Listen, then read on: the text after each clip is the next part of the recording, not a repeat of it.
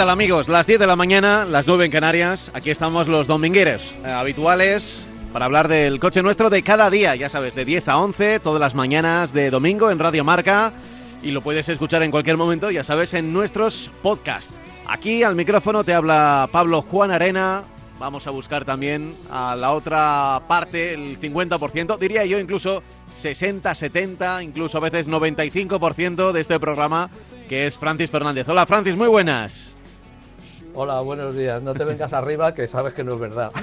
Bueno, bueno, lo, de- lo dejamos en Pero 60, vamos, te lo en agradezco. 60-40. Venga, va, eh, 60-40. Te lo agradezco mucho. En Marcacoches ya sabes que te, te contamos la actualidad del coche nuestro de cada día, en efecto. Y hoy además eh, vamos a dar salida, ya, ya que estamos casi casi de enhorabuena porque vuelve la Fórmula 1, tenemos luego carrera y, y- casi casi parece ya que se había perdido en el olvido la primera de la temporada. Bueno, vamos con la segunda y ya parece que vamos a ir pillando algo más de ritmo en el calendario. Así que, bueno, un día, un- un día feliz para aquellos amantes del mundo del motor, de velocidad y también para aquellos que disfrutamos en el conducir cada día, ¿eh? que es de lo que se trata este programa. Voy a recordar que tenemos un correo electrónico que es marcacoches@radiomarca.com marcacoches@radiomarca.com y en él nos puedes preguntar cualquier duda, sugerencia, eh, incluso eh, del, del programa de la semana pasada. También nos ha llegado, oye, pues en- enseguida te los voy a leer, ¿eh? Eh, Francis, para que, para que veas que, que tenemos un público muy oyente ¿eh? y muy pendiente. Pero, pero si te parece, podemos empezar por podemos empezar por un tema que yo creo que a toda la gente le llama la atención, es el tema de, los eléctricos, de los híbridos. Ahora mismo son unos coches más caros, es una nueva tecnología desde hace varios años. Habrá algún momento en que tengamos que dejar de llamarle nueva, ¿no? Eh, porque ya tenemos eléctricos desde hace más de una década. E híbridos. Pero bueno, sí, por el momento es de, de nueva implantación. Vemos en los porcentajes de la semana pasada en el número de, de ventas. Pero desde luego, más allá de que las ventas todavía representen un porcentaje pequeño, en comparación sobre todo con los gasolina y con los diésel, eh, sí que hay que decir que, que es algo aspiracional, Francis. Y eso es muy importante en cualquier Bueno. mercado porque eh, ahora mismo igual se acaba comprando un, un gasolina o un diésel, digo un usuario que quiera comprarse un coche, pero casi seguro que va a echar un ojeado en el concesionario a las posibilidades de, comprarse un híbrido o un eléctrico. Hombre, eh, eh, híbridos, desde luego que sí, en, todas sus modalidades. Eléctricos todavía, bueno, pues lo de siempre, queda ese, puntito de, de autonomía que todavía nos, y de precio, que todavía nos, nos echa para atrás, pero sí es verdad que son coches aspiracionales y que son los coches del futuro. O sea, que, todo el mundo pues se está preparando. Vale, me compro un coche hoy, pero ¿qué, ¿cuál va a ser el siguiente? Y ya la gente se está preparando, lo está, como tú dices, yendo al concesionario, interesándose por lo que le ofrece esta, esta categoría. Vamos, como tú dices muy bien, vamos a tener que dejar ya hablar de nueva, pero que en definitiva pues eh, se, se informan, pero el dar el paso supone una aceptación de unas limitaciones que todavía eh, son prácticamente insuperables para el ciudadano de a pie, por muchos motivos, que ya los hemos hablado, precio, autonomía, lugares de recarga, en fin, es una, es una, una serie de, de- aspectos que tienen que irse mejorando para que el conductor, el conductor tipo, pues pueda hacerse con un coche eléctrico que le dé la, la utilidad, la practicidad que le da un coche ahora mismo, pues térmico, ¿no? Bueno, eh, Hemos tenido una muy buena noticia este, esta semana, el plan MOVES 3, que ya anun- se anunció desde la Administración.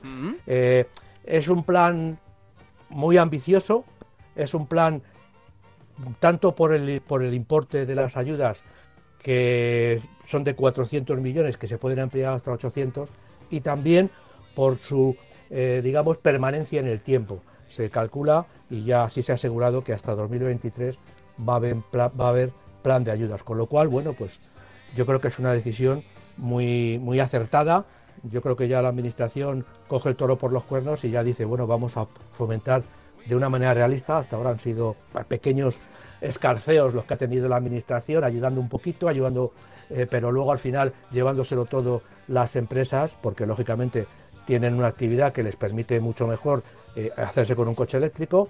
Y bueno, yo creo que ya digo que el futuro planta muy bien.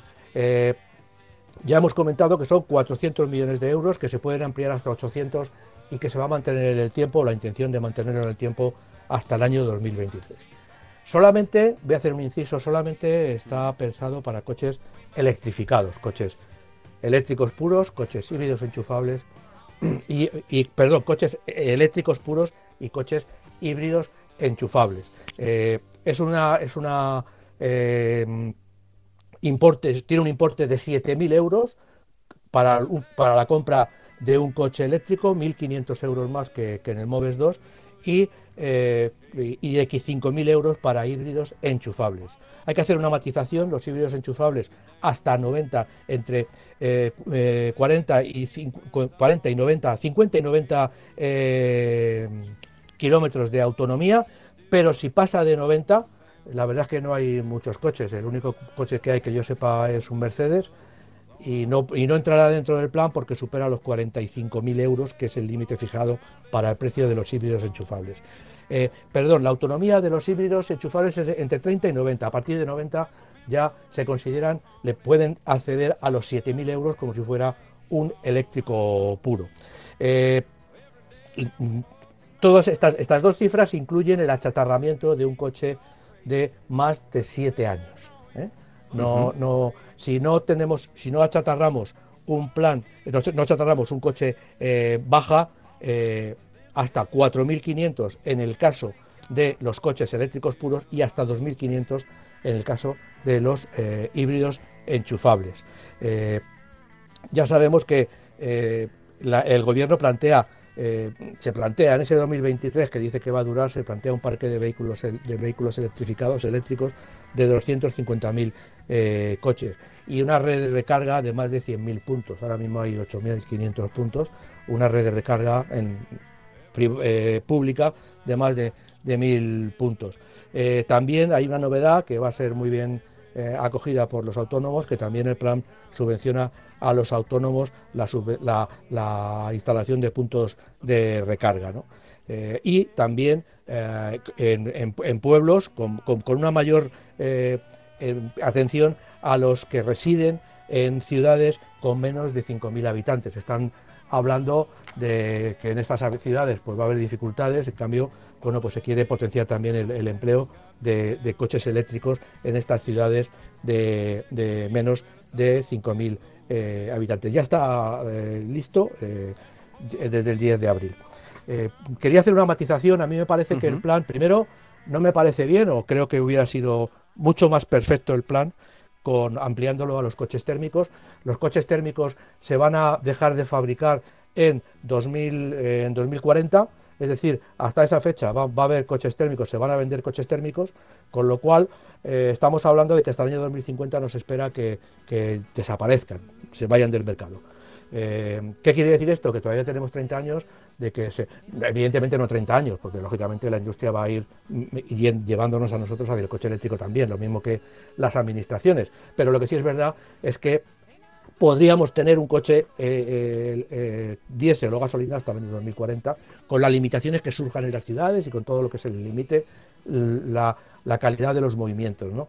Pero lo que sí es verdad es que la industria ahora mismo, las fábricas están construyendo todavía coches de este tipo y a mí me parece que, también deberían tener eh, una especie de, recoveco en, en el plan MOVES para que eh, los, los, compradores se pudieran hacer con alguna ayuda, porque ya digo que todavía las fábricas están produciendo coches de este tipo y el cambio no puede ser de hoy para mañana, el cambio tiene que ser paulatino y, una ayuda eh, eh, pues mejoraría, digamos, las cuentas de las fábricas y de, la, y de la industria del automóvil. Pero bueno, es lo que tenemos y quería hacer otro matiz y es el tema de los híbridos enchufables. A mí me parece que el plan está bien, está bien para los eléctricos, me parece una, unas cantidades eh, importantes, pero todavía tenemos el problema, esos problemas que ya hemos mencionado, de la autonomía, una autonomía escasa, que no nos va a permitir viajar o que sea el único coche en la, familia, y también eh, el, precio.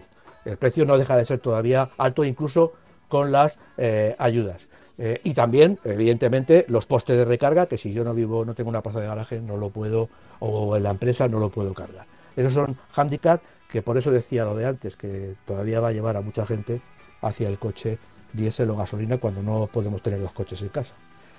Mm. Pero sin embargo, me parece a mí que, el híbrido enchufable le ha, tocado la lotería y le ha tocado la lotería porque he hecho una serie de números aquí interesantes para que a mí, bueno, por lo menos a mí me parecen interesantes para ver cómo se está desarrollando ese sector. Eh, en diciembre de 2020 se vendieron 6.494 eh, coches eh, híbridos enchufables. Eso representaba un 699,75% con relación al diciembre del 2019, pero también fue un mes raro porque bueno, fue el año pasado es que en unos meses no se vendieron y luego a final de año pues muchas marcas automatricularon muchos coches. Hmm. En, el, en el año de en diciembre, en diciembre en el año 2020 se matricularon en total 23.301 coches eh, híbridos enchufables, un 213,82% más que en el año 2019. Llegamos a, enero de 2021 y se matriculan 1.436 coches. Hay un retroceso del mercado ya. de dos puntos. Llega febrero de 2021 y se matriculan 2.156 coches, son un 78,18% más. Y llega marzo de 2021 y se matriculan 3.551, un 465 más que en marzo del año anterior. Si hablamos de años, pues esos 1.476 es una caída de un 2%, los 3.500 de, de febrero son un 34,19 y en marzo de 2021, en, el primer trimestre de 2021, la subida de los coches híbridos enchufables ha sido de 116 con relación a 2000. Claro, a ver, eh, para, para, para, dejarlo claro, más allá de los números, que, con meses y con otros meses el, final es un poco, un poco lío, pero los coches híbridos deberían tener un, aumento significativo, porque, bueno, pues eh, debería, crece, nosotros sentimos que crece que crece mm, las ganas de tener un híbrido o, un eléctrico, es decir, un electrificado, ¿eh? como, como lo llama Francis, pero eh, es verdad que, que como son todavía pocas unidades al mes, muy pocas, unos cuantos miles, Claro, al final depende de una oferta, una oferta, eh, las matriculaciones que se pueden hacer, eh, que de repente venga un, no sé, un ayuntamiento o un servicio y que de repente compre muchos. Ay, te has dejado el perro fuera. te está pidiendo entrar, Francis. sí, sí, sí, No, a ver, lo, lo, que decía es eso, que, que son todavía cifras eh, tan pequeñas que es difícil encontrar un baremo. Yo, por, por lo que veo y por lo que me cuentas, Francis, veo que, tiende a subir, que tiende a subir, pero claro, nos encontramos con meses como el de, como el de enero, que de repente baja o en relación al, al, año pasado. Pero, pero es un mercado, yo creo que en auge, y me da a mí que este plan se quedará corto y enseguida tendrán que ir a, renovarlo de alguna manera o pensar en renovarlo. Yo lo que hablaba de estas cifras porque yo me quedaría con estos 3.551 coches vendidos en marzo, híbridos enchufables. El mes de abril va a ser un mes totalmente atípico porque seguro que va a subir todo muchísimo porque comparamos con nada, con cero. Pero lo que sí es verdad es que eh, en, de enero a marzo se han vendido 7.142 y vamos a ver, vamos a ver seguramente en las próximas semanas y meses que esta, eh, este número eh, se dispara totalmente. Lo que no va a pasar, por ejemplo, con los híbridos normales que son han vendido 41.029 coches de enero a marzo. Estamos hablando ya de cifras importantes 41.000 eh, coches en el mercado tal y como lo tenemos eh, son eh, cifras bastante importantes, ya digo, en un mercado en total recesión, pero ya digo que a los híbridos enchufables con estos 5.000 euros de ayuda y si achatarramos el vehículo más, ya muchos híbridos enchufables, sobre todo los de los de menor categoría, pues van a tener una van a situarse en unas en unos baremos de precio ya bueno más accesibles no decimos accesible porque bueno ahora mismo pues eh, un euro es un euro, pero sí bastante más accesibles y además, sobre todo, haciendo el esfuerzo por comprarlos y haciendo menos de 50, 60 kilómetros diarios, sabemos que el coste de utilización va a bajar muchísimo. Es lo único que, quería destacar, mm. que quiero quedarme con que los híbridos enchufables van a tener un despegue muy importante en los próximos eh, meses. A ver, em, la electricidad. Eh, cada vez que ahora alguien se acerca a un concesionario, aunque no tenga pasta, aunque no tenga el dinero para mm, permitirse un coche híbrido o eléctrico, mira la etiqueta de alguno de ellos. Mira la etiqueta o pregunta, ahora que, eh, como dijimos la semana pasada, hay muchas marcas como Kia, eh, como Peugeot, que el mismo modelo lo tienen prácticamente en gasolina, diésel, híbrido y eléctrico, en algunos casos incluso, pues eh, claro, lo normal es comparar, ¿no? al final muchos de ellos se están quedando con gasolina y diésel, ¿por qué? Pues pues por precio sobre todo, pero luego también pues porque igual la autonomía no les compensa o todavía tienen otras reticencias, ¿no? Cada uno es cada uno o no pueden o, tienen que aparcar el coche en la calle. La mayor parte de los coches, como, como vemos cuando paseamos por, por las calles de, cualquier pueblo o ciudad, eh, siguen durmiendo en, en, la calle, ¿no? Entonces, bueno, pues la gente no se lo puede, le gustaría, pero no se lo puede permitir. A ver si este plan eh, favorece aunque sea un poquito, y va y, va poco a poco también ayudando a, que podamos eh, tener coches híbridos y eléctricos en, en, las ciudades, que yo creo que las ciudades al final es un poco que quienes más van a notar este, este cambio, los primeros que van a notar este cambio. Em, eh, ¿Te parece que...? también... Sí, dime, dime. Sí. No, que hay también otro detalle, que es la incertidumbre que hay con relación a los precios de la electricidad. Ya hemos dicho que, cargar un coche en la calle, en un, en un público, pues eh, pues hay muchas diferencias de precio del kilovatio hora, entonces eh, a la gente también que, se están informando, pues se están dando cuenta que, cargar en la calle a lo mejor tampoco es muy interesante, porque los precios van a ser eh, muy elevados, o, que, incluso pueden superar o igualar al de un coche de gasolina. Entonces, claro, la gente que puede cargar en su casa sí que va a tener un ahorro y va le va a suponer un ahorro muy importante la utilización de un coche eléctrico. Esos son los primeros que van a entrar en, esta, en esta dinámica de comprar coche eléctrico y los que, aparcan en la calle, que son la inmensa mayoría, pues lo van a tener un poquito más difícil si no tienen una empresa o no tienen un sitio donde cargar, ya digo, con unas tarifas que sean más competitivas de las que ahora existen. Em, voy, voy, a leer un correo electrónico que nos ha llegado esta semana aquí a marcacoches@radiomarca.com y dice lo siguiente, dice lo siguiente. Eh, lo firma José, eh, SEAT 600 y coches del llamado segmento A. En primer lugar, quiero felicitaros por el programa. Lo suelo escuchar los domingos. A principios de los 70, nos dice nuestro veterano oyente, eh, la que hoy en día es mi mujer y yo, en verano, nos íbamos en un 600 hasta Guernica, no sé desde dónde, creo que no lo, no, no lo pone en el correo, pero decía hasta Guernica, por aquel entonces no existían autopistas, por lo menos para ese trayecto, ni autovías.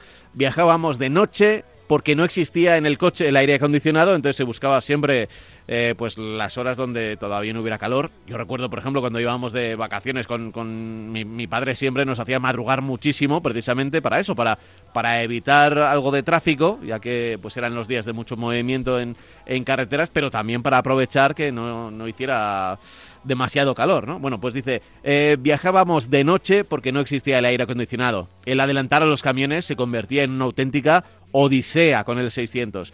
Por eso, cuando escucho a la gente y a los expertos decir que los coches actuales del segmento A, los pequeñitos, eh, solo sirven para la ciudad, a mí, con perdón, me da la risa.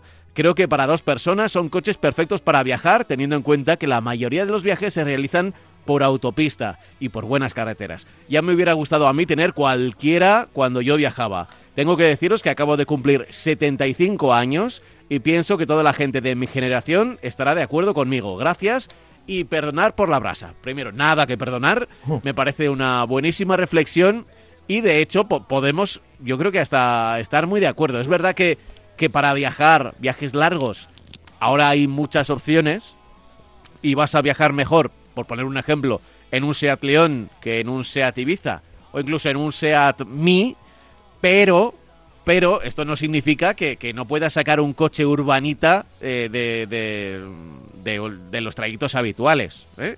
porque las mecánicas de ahora pues te, te lo van a aguantar. También hay que decir que las mecánicas de entonces aguantaban igual más de lo que se, de lo que aguantan ahora, ¿eh? Eso también es verdad. Pero, pero sí, a ver, nadie tiene que tener un problema así. Mira, yo creo que hace mucho tiempo hicimos una prueba aquí en, en la revista eh, sobre viajar con un Smart. Fíjate que probablemente sea el coche más urbanita de todos, ¿no? Eh, hablo del Smart, incluso el, el, de primera y segunda generación, o sea, los biplaza eh, que directamente tenían, tenían el, sello de Mercedes. Y es verdad que, ah, claro, pues no es el coche más cómodo para, para viajar, pero es evidente que te, que te aguantaba perfectamente, ¿eh? que te aguantaba perfecamente. A ver, Francis, ¿qué, me, dices? ¿Qué me dices? ¿Qué le dices al oyente, a José?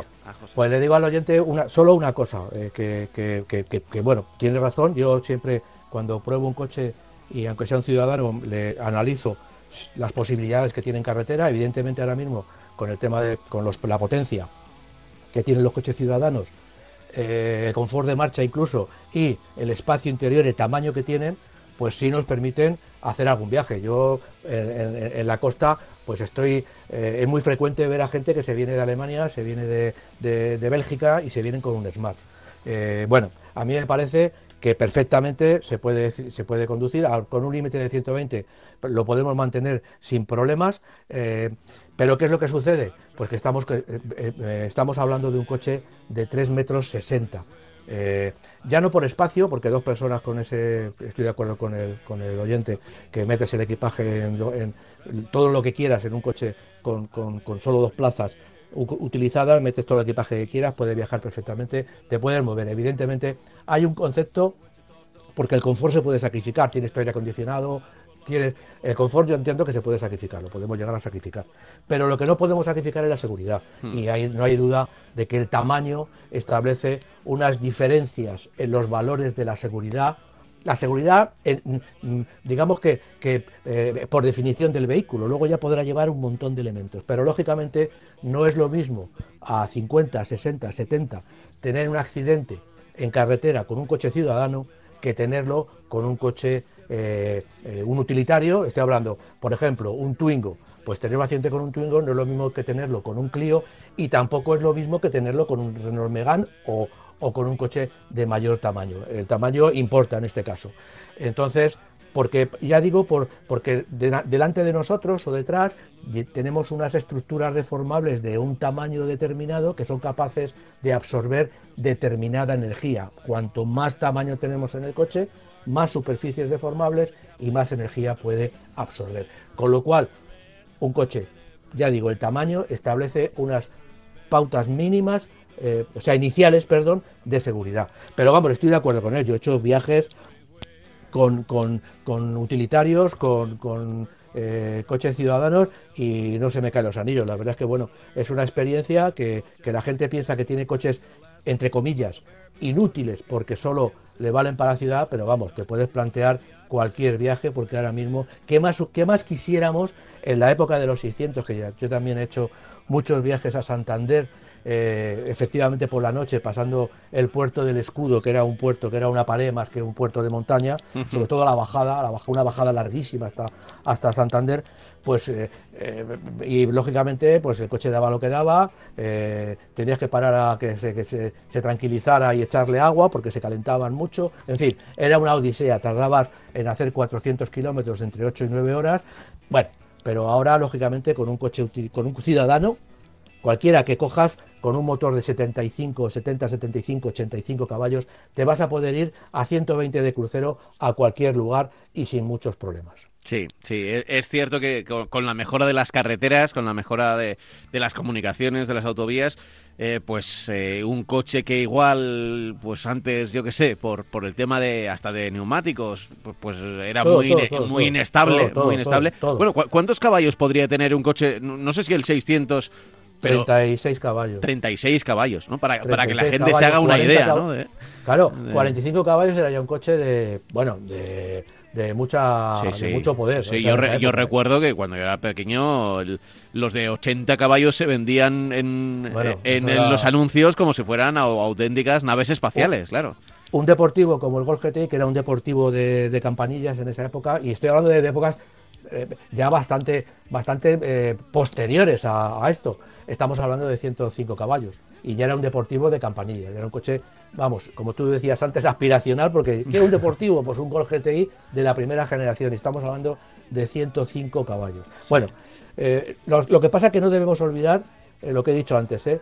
la seguridad que tenía ser un 600, mm, bueno, yo no sé si era seguridad, por todo, por los neumáticos diagonales, por las suspensiones, porque llevabas el motor atrás, porque no había estructuras deformables. Tú fíjate la aberración de que te dabas un golpe de frente y entre el obstáculo, que, entre el golpe que te estabas dando con, el, con la pared y nosotros, había un depósito de gasolina. O sea, tú imagínate eh, el, la, o sea, ahora mismo un ingeniero pues analiza un 600 y cualquier coche de la categoría, estamos hablando del 600, pero cualquier coche de la categoría, un 4x4, eh, un Dauphin, en fin, y se puede tirar de los pelos, porque dices, a nivel de seguridad, un propulsión posterior con todo atrás, con unos neumáticos que, los empujaban de lado y se movían, eh, al coche digo, con un depósito de gasolina puesto delante eh, del conductor. O sea, abrías el capó delantero y tenías un poquito la rueda de repuesto, un huequito para meter el equipaje y el depósito de gasolina. Bueno, eso, claro, ahora mismo pues es como, pensando un poco, porque a mí me gusta mucho la Fórmula 1 clásica, ver los circuitos de antes y, los circuitos de, ahora. Ver al conde de Villapadriana dando la llegada a medio metro del coche que pasaba, casi le pegaba con la bandera al piloto, y ver ahora que todo parece que, bueno, bueno, que, evidentemente es mucho mejor, ¿no? Pero en esto de los coches ya digo que los coches ciudadanos, y, ojo, que los coches ciudadanos ahora no tienen nada que ver en seguridad con los antiguos, ¿eh? con estos 600 que estamos hablando. Sí, sí, nada que ver, nada que ver. Eh, por, eso, por eso, eh, a ver, no, todos los días puede estar haciendo 600 kilómetros con un coche de estos, porque, a ver, no, no está pensado también. Eh, en cierta medida puede que sean incluso más débiles, más débiles en cuanto a resistencia de, kilometraje, ¿no? ¿Cuántos coches hemos visto de estos antiguos que llegaban a 300.000 kilómetros y que parecía que estaban recién salidos de la fábrica, ¿no? Bien cuidados y demás.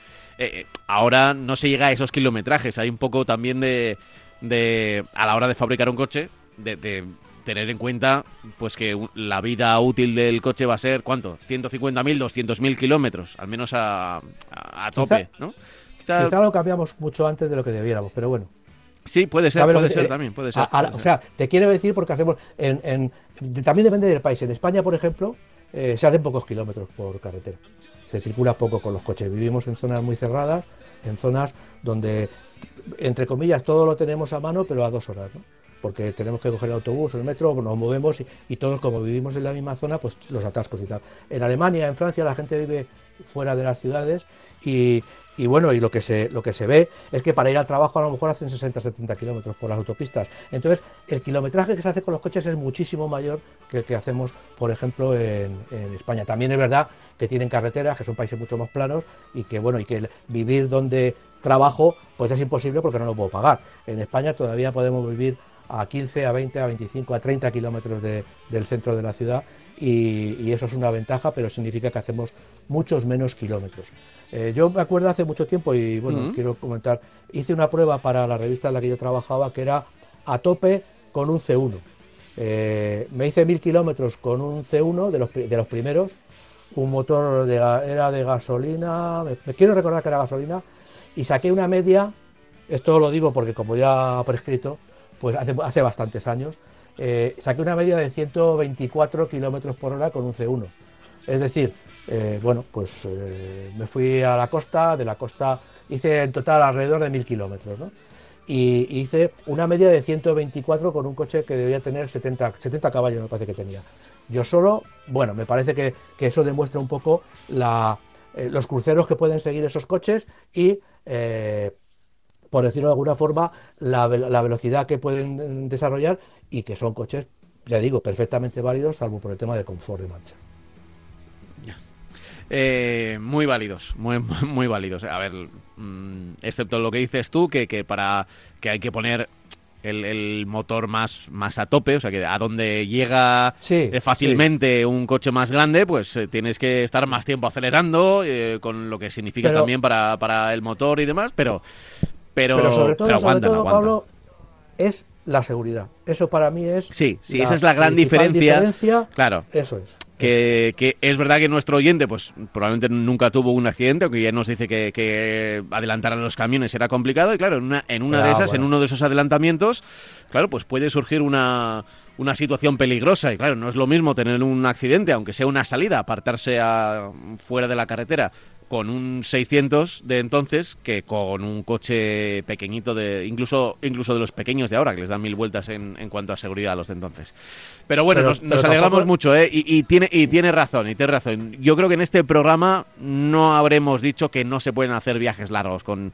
con coches No, no, urbanos vamos, que no. es su objetivo principal sobre todo porque ahora cuando eh, pues las marcas antes eh, Seat tenía el 600 y tenía bueno tenía algún coche superior pero mm, no.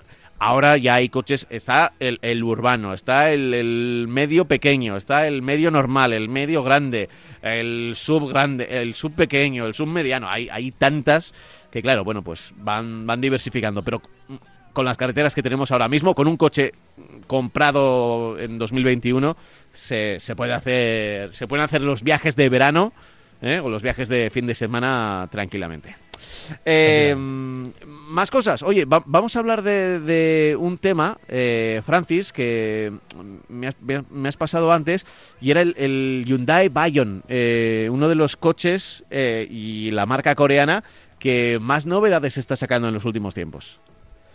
Pues sí, la verdad es que incluso este coche pues eh, empieza de una forma rara y lo digo de que de una forma rara porque está en el mismo segmento que otro Hyundai, es decir, el Kona, que es un coche que se, que se caracteriza por toda la, la versatilidad que tiene en lo de ofrecer distintas tecnologías, porque ya Mm. hay un Kona eléctrico, hay Konas híbridos, hay Konas con motores térmicos, pues eh, y está teniendo bastante éxito en el mercado. Pues ahora resulta que le sale un rival, pero dentro de la misma marca. El, el Hyundai Bayon, que es eh, un sub que, que tiene un desarrollo especial y específico para el viejo continente, para Europa, eh, fabricado por supuesto en Europa, pues eh, es un, un- un sub eh, parece un compacto, pero es más sub, o sea, digamos que es una de estas de estos coches que es difícil de meter en, en- en un, en un segmento determinado, pero bueno, partamos de la base de que la marca lo vende como sub, es un nuevo sub de la marca Hmm. Hyundai. Eh, se llama Bayón, dicen que por Bayona, por, se, se eligió la, la ciudad de Bayona y le han quitado la A y bueno, les ha, les ha salido un nombre así, bueno, muy, muy, muy, muy eh, digamos, eh, audible, ¿no? Bayón, es un coche duro, un, un nombre duro y un coche, bueno, un, nombre llamativo. Bueno, la marca ya digo que es un coche de 4,18 metros de longitud, el Kona mide 4,20, es decir, fíjate lo, lo cerqui- lo cerquita que están. Lo que pasa que ya digo que el Kona tiene un estilo diferenciado y el Bayón es más un sub y pretende rivalizar con, to- con, con los sub del segmento pequeño. ¿no? Sí, ahí Eh, estarían, eh, por ejemplo, aparte del, del propio Hyundai Kona, el Kia Stonic, que se- que sería el primo, ¿no? Dentro de dentro de El primo del Kona, sí, sí. sí. dentro de la 2008. marca coreana, ¿no? Eh, Nissan Juke, el, el Captur de Renault, el 2008 Efectivamente, era- de, de Peugeot, Eh, eh, el Arona, el, el Seat Arona, ejemplo. el, el el C3 Kamiq de, de Skoda, claro, sí, sí. Eso es, eso es. Estaría en ese mismo segmento. Es un, un segmento que está desarrollándose, aunque se venden más los compactos, pero es un segmento que tiene. Todas las marcas quieren llegar ahí porque entiendo que son coches. Eh, son utilitarios, entre comillas, más altos y son coches mucho más versátiles porque, bueno, la gente es lo que está buscando en estos momentos, ¿no? Eh, bueno, mantiene las nuevas pautas de diseño de la marca, la marca ha cambiado el frontal y tal, y esto lógicamente el Bayón lo va a mantener. Tiene una distancia entre ejes de 2,58 de 58 bastante generosa y para llevar cuatro ocupantes, lo de los cinco ocupantes ya nos tenemos que olvidar. Y su maletero cubica 374 litros, que tampoco está mal para un coche de ese segmento.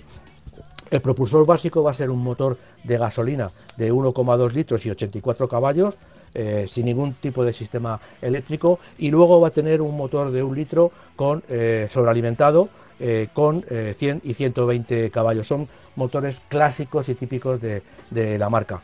Estos, estos motores de 3 cilindros sí, sí van a tener esa pequeña batería, ese sistema de hibridación suave para intentar reducir los consumos.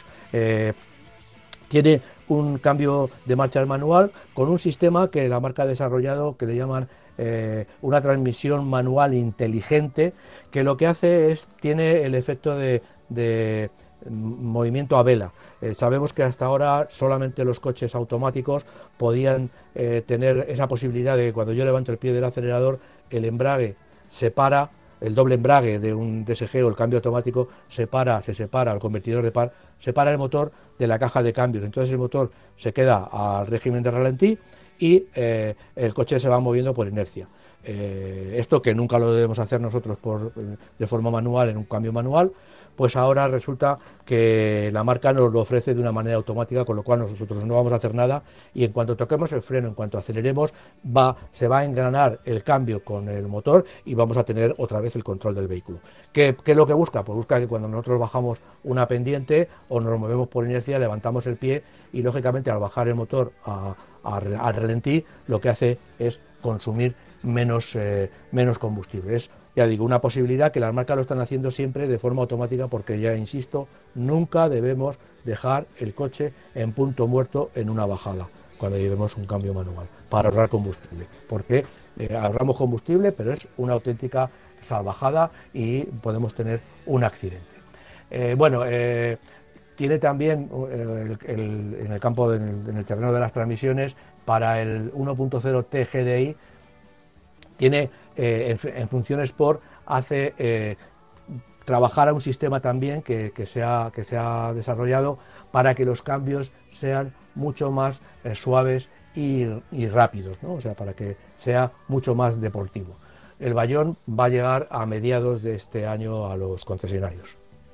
Vaya, eh, eh, todavía no hay, eh, no hay no hay precios, ¿no? Sí, no, no, todavía no, hay, precios, todavía no hay precios. Va a llegar a mediados, estamos hablando seguramente para el verano y los precios es cuando dicen que ya está a la venta es cuando te comunican los precios, porque siempre nos dicen que hay que ajustarlos, que en función del momento, que están como era los importadores y bueno, los importadores, en este caso Hyundai no es una marca importadora pero siempre antes nos decían que estaban discutiendo los precios. ¿no? Ya, estaban... ya, ya, A ver, yo creo que podemos dar, no, no, no es una horquilla, pero pero seguro que no va a costar 50.000 euros, seguro que no, se va a ir a los 50.000 y entonces eh, yo creo que estaremos hablando más cerca de los 20 y poco mil o incluso... Pues espérate un momento que te lo digo. Incluso menos. por debajo, va a estar, espera, va a estar por debajo del CONA por debajo del Kona y te digo, seguramente habrá, habrá versiones que se, solapen, como siempre eh, pasa, pero por ejemplo el Kona eh, básico, eh, vamos a ver, lo estoy buscando aquí, el Kona básico de 120 caballos, imagínate 120 mm. caballos Kona 1.0 TGDI, cuesta 20.500 pues euros. Pues significa que este coche, en la versión tope, que será la, la de 120 caballos, He dicho que se hace la competencia, evidentemente el precio es un elemento que va a separarlos claramente en el mercado. En este sentido, tiene el, Kona de 120 caballos, que es donde empieza, tiene 20, cuesta 20.590 euros, quiere decirse que el tope del Bayón va a empezar a, va a costar seguramente por debajo de este precio. Sí, lo que tú decías, el tope será 20.000 euros. Por eso, bueno, para, aunque no sea un dato estricto, pero para que nuestros oyentes se, hagan, más o menos. se hagan una idea del precio que estamos hablando. Porque claro, luego no, es lo mismo un sub de 20 o de 30.000, que parece que eh, hablamos así muy a la ligera de los precios y en el fondo es un 33% o un 50% más en el caso de 20 a 30.000 o de 30.000 a 20.000 un 33% menos. En fin, eh, voy a leer un correo electrónico, eh, ¿vale? Mira, el, otro día hablamos de, del Renault Arcana. Que, es una de las novedades de Renault. Ya dije que lo había visto. De hecho, hoy todavía sigue en el, en el parking de, de, aquí de, la revista. Estaremos aquí haciendo haciéndole alguna pruebita y alguna cosa así. Y, y claro, em, nos pregunta Daniel, ¿no debería tener unos neumáticos más anchos?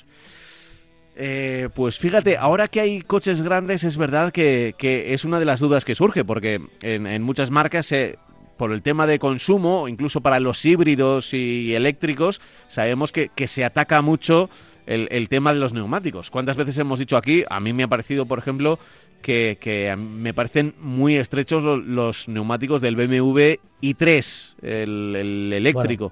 pero, pero claro, como es eléctrico es hasta, hasta entendible. Pero sí que es verdad que incluso conduciendo se nota.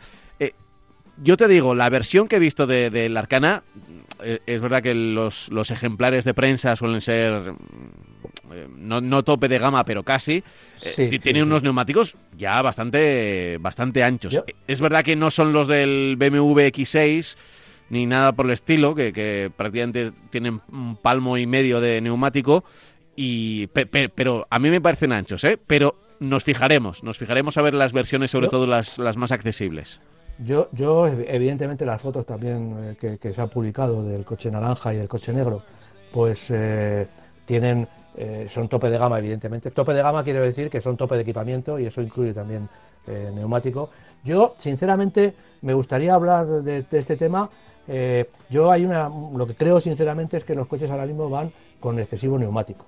Es decir, la, la estética ha primado y está y sigue primando muchísimo en el automóvil, evidentemente, y lógicamente queda mucho más bonito un coche con neumáticos anchos y altos que con unos neumáticos estrechos. Vale, mira, tú lo has dicho, antiguo, estoy, lo has dicho. Estoy pensando, estoy pensando. Em, lo, que vas a decir, por, por primar el, lo estético, que los neumáticos son demasiado anchos y, eh, eh, eh, ¿cómo se dice? Que tienen un, un, perfil muy pequeño, es decir, que, que la llanta es muy grande y el perfil es pequeñito precisamente por, por temas estéticos. Estético. Y la, y la llanta tiene eh, una altura, ahora mismo estamos hablando de llantas de 17, este coche lleva llanta 17 en la versión básica. Es decir, ¿qué quiere decir? Yo, yo, yo no le veo un poco calzado, lleva un 205 60 17, lo estoy viendo en, el, en la ficha técnica de la versión, ahora lo digo, de la versión de 140 caballos. Bueno, a mí me parece que no va escaso de, de, eh, de, rueda, lleva una rueda encima, quizá a lo mejor hay una estéticamente o visualmente una desproporción entre la altura de la rueda y la anchura. Esperas que con una llanta de 17 pues tenga una anchura mayor, pero vamos, yo no creo que vaya en ese sentido con poca rueda porque en general todos los coches del mercado, todos, y estoy hablando hasta de los utilitarios, llevan un exceso de rueda. No quiero que se llegue, o sea, no, no, no pienso que se tenga que llegar al extremo de, por ejemplo, lo que tú decías del i3, que tiene una rueda muy estrechita. Evidentemente, los coches eléctricos esto lo miran muchísimo, entre otras cosas porque no son coches que con los que vayamos a, correr, no vayamos a, a, circular a, mucha, a muy alta velocidad en tramo de curvas, sino que son coches para circular ahorrando, por decirlo de alguna manera. Entonces, yo en ese sentido, claro, ves un i3 por la calle y dices, ahí va, pero si lleva ruedas de bicicleta. Bueno, pues. pues o, las.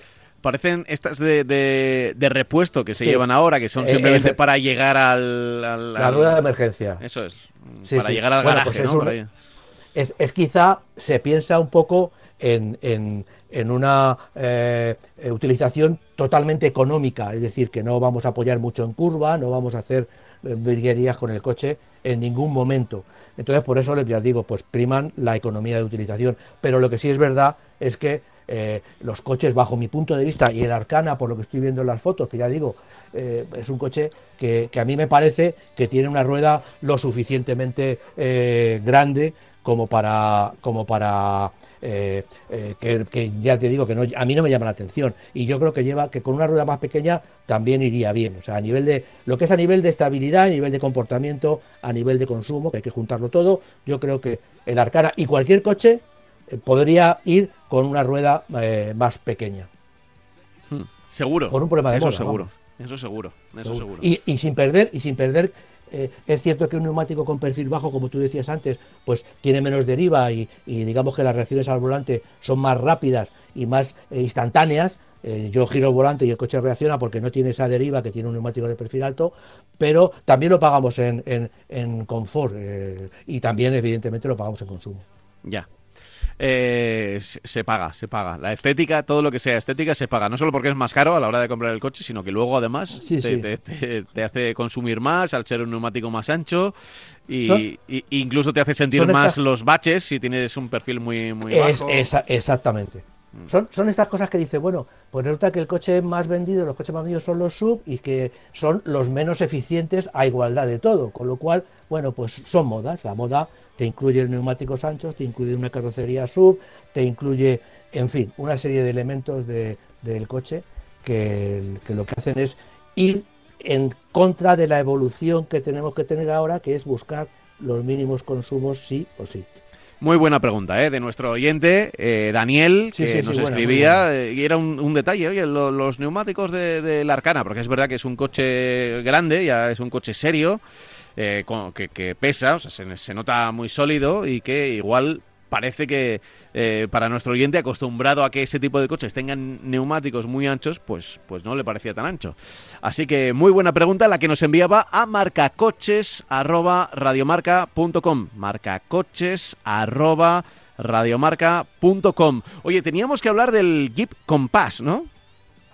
Pues sí, es el eh, eh, tiene es un coche interesante, no es un superventa ni un coche de relumbrón en ese sentido, pero lo que sí es verdad es que el Jeep Compass abre un, camino, hasta ahora eh, digamos que no se había abierto, que era que es el primer coche de Jeep que se ofrece, se, comercializa ya bajo los designios y las decisiones de Stellantis, es decir, antes Jeep en Estados Unidos y con Fiat desarrollaban el producto y lo sacaban y ahora ya lógicamente Stellantis, es decir, el grupo PSA tiene ha tenido una influencia o por lo menos un control sobre el desarrollo de este nuevo vehículo. Es un coche intermedio, está el Renegade por debajo, que es un coche, un, un, sub del segmento básico, luego está por encima tiene tanto el Cherokee como el Gran Cherokee, que quedan por, quedan por encima del Compass. El Compass, bajo mi punto de vista, aparte de ser un coche clásico de la marca en Europa, es un coche que, eh, digamos que eh, ha, representado muy bien a la marca, porque eh, no es ni grande ni pequeño y es un coche muy bien estructurado para poder viajar y movernos y lógicamente también con un precio bastante más recortado que lo que puede tener un Gran Cherokee. ¿no? Mm. Es un coche que eh, eh, se ha modificado ligeramente el estilo y eh, ligeramente también el interior, es decir, no se ha modificado demasiado, se ha hecho un lavado de cara, evidentemente no es un, coche completamente nuevo, lo que, lo que sí se ha modificado es el equipamiento y en el aspecto de, de infoentretenimiento y de comunicaciones, que es un poco lo que se está eh, estudiando ahora. Está avanzando muy rápidamente todos estos sistemas para llevar el móvil en la, en la, en la tablet, de la pantalla que llevamos frente al, al conductor. Eh, en fin, todo esto eh, es lo que se modifica normalmente. tiene también una versión esta tracción integral que hemos dicho es, también incluye el que sea un coche híbrido enchufable, los que son los únicos con tracción a las cuatro ruedas. Está disponible con motores de 1,3 litros y 130 y 150 caballos de potencia. Va a tener, por supuesto, un diésel con 130 caballos, es decir, 10 caballos más que el anterior diésel, que es un, este motor diésel es un 1600 centímetros cúbicos, y luego va a tener dos versiones electrificadas, que son ambas híbridas enchufables, con 190 y 240 caballos con 47 kilómetros y 49 kilómetros de autonomía. Bueno, esto va a ser difícil, va a ser muy complicado diferenciarla porque en realidad estas autonomías son más o menos, eh, eh, es una indicación, porque seguramente va a ser complicado hacer 47 o 49 kilómetros con una recarga de las baterías. Eh, como ya hemos comentado, las únicas con tracción delantera son las 4 por E, que son así como las define Jeep, y son eh, tracción integral, perdón, y el resto van a ser solamente tracción delantera. Eh, los precios de esta, no, están todos los precios de toda la, mm, de la gama, porque hay hasta cinco acabados diferentes. Va a tener eh, la versión 1.3 turbo de 130 caballos, arranca en los 28.500 euros, y el 4, el 4 por E PHV, o sea, híbrido enchufable, 1.3 de 240 caballos, llega a los 47.700 caballos. Eh, la versión tope, eh, poco a poco, lógicamente, la versión, toda la gama se va a ir ampliando y los, los eh, entre los dos mencionados y el tope previsto es inicialmente, la primera entrega será el 1.3 PHV de 240 caballos Trailhawk, que ya digo que tiene unas condiciones de todo terreno bastante, bastante interesantes con relación a la competencia. Ya, eh, bueno, lo, lo, apuntamos ¿eh? como una de las posibilidades. Es verdad que el, Renegade eh, es, el, es el coche, yo creo que más se ve en la calle. No he mirado las ventas, pero entiendo que es el que más vende. Es el, es el más accesible también. De hecho, han tenido ofertas de derribo en la marca, en Jeep. Yo creo que por eh, 16.000, 17.000 euros eh, podías acceder a, a un Renegade, lo cual es un precio muy competitivo, igual varios miles de euros mm, por debajo de lo, de lo habitual, que es- está más cerca de los 20.000, ¿no? Y bueno, pues aquí está esta, esta opción también, este, este, no sé cómo, este maquillaje, ¿no? Para 2021 sí, con efectivamente. mm, pu- efectivamente. puesta, El- el- puesta a punto, digamos.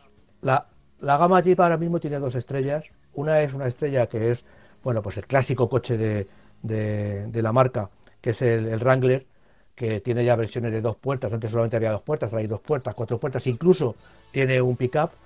Y sobre todo el Renegade, que nació eh, eh, cuando empezó la relación entre Jeep y Fiat, FCA, y la verdad es que les ha dado unos resultados. Ha sido el primer Jeep que se ha vendido en, en- que se ha fabricado, que se fabrica en Italia, y la verdad es que les está dando unos resultados comerciales muy importantes porque la diferencia entre el Jeep Renegade y todos sus rivales es que este Jeep es más todoterreno, como no puede ser de otra manera, que muchos de sus rivales. Y eso, bueno, es una cosa que la gente le busca y además tiene un aspecto también más de todoterreno. Ujú. Eh, ya, estamos, ya está sonando la música de despedida, es decir, que estamos diciendo adiós. Enseguida viene por aquí Jesús Poveda y hablamos de, de la competición en el mundo del motor. Eh, pero hay, hay un mail que precisamente habla de- del Jeep, del motor del Cherokee 2014. Dice el motor 3.2 V6, si su distribución es de cadena o de correa. Mira, hay muchas preguntas que, que me llaman la atención sobre, sobre si, si es cadena, correa. Yo no sé si es que la gente se, Bueno. se fía más de, de una cosa o de la otra. No sé. Sí, bueno, sí, hay una, entre otras cosas porque el mantenimiento no es el mismo. Eh, yo creo que es más un problema. Primero es un problema de que la gente se fía más de la cadena que de la correa. Hmm.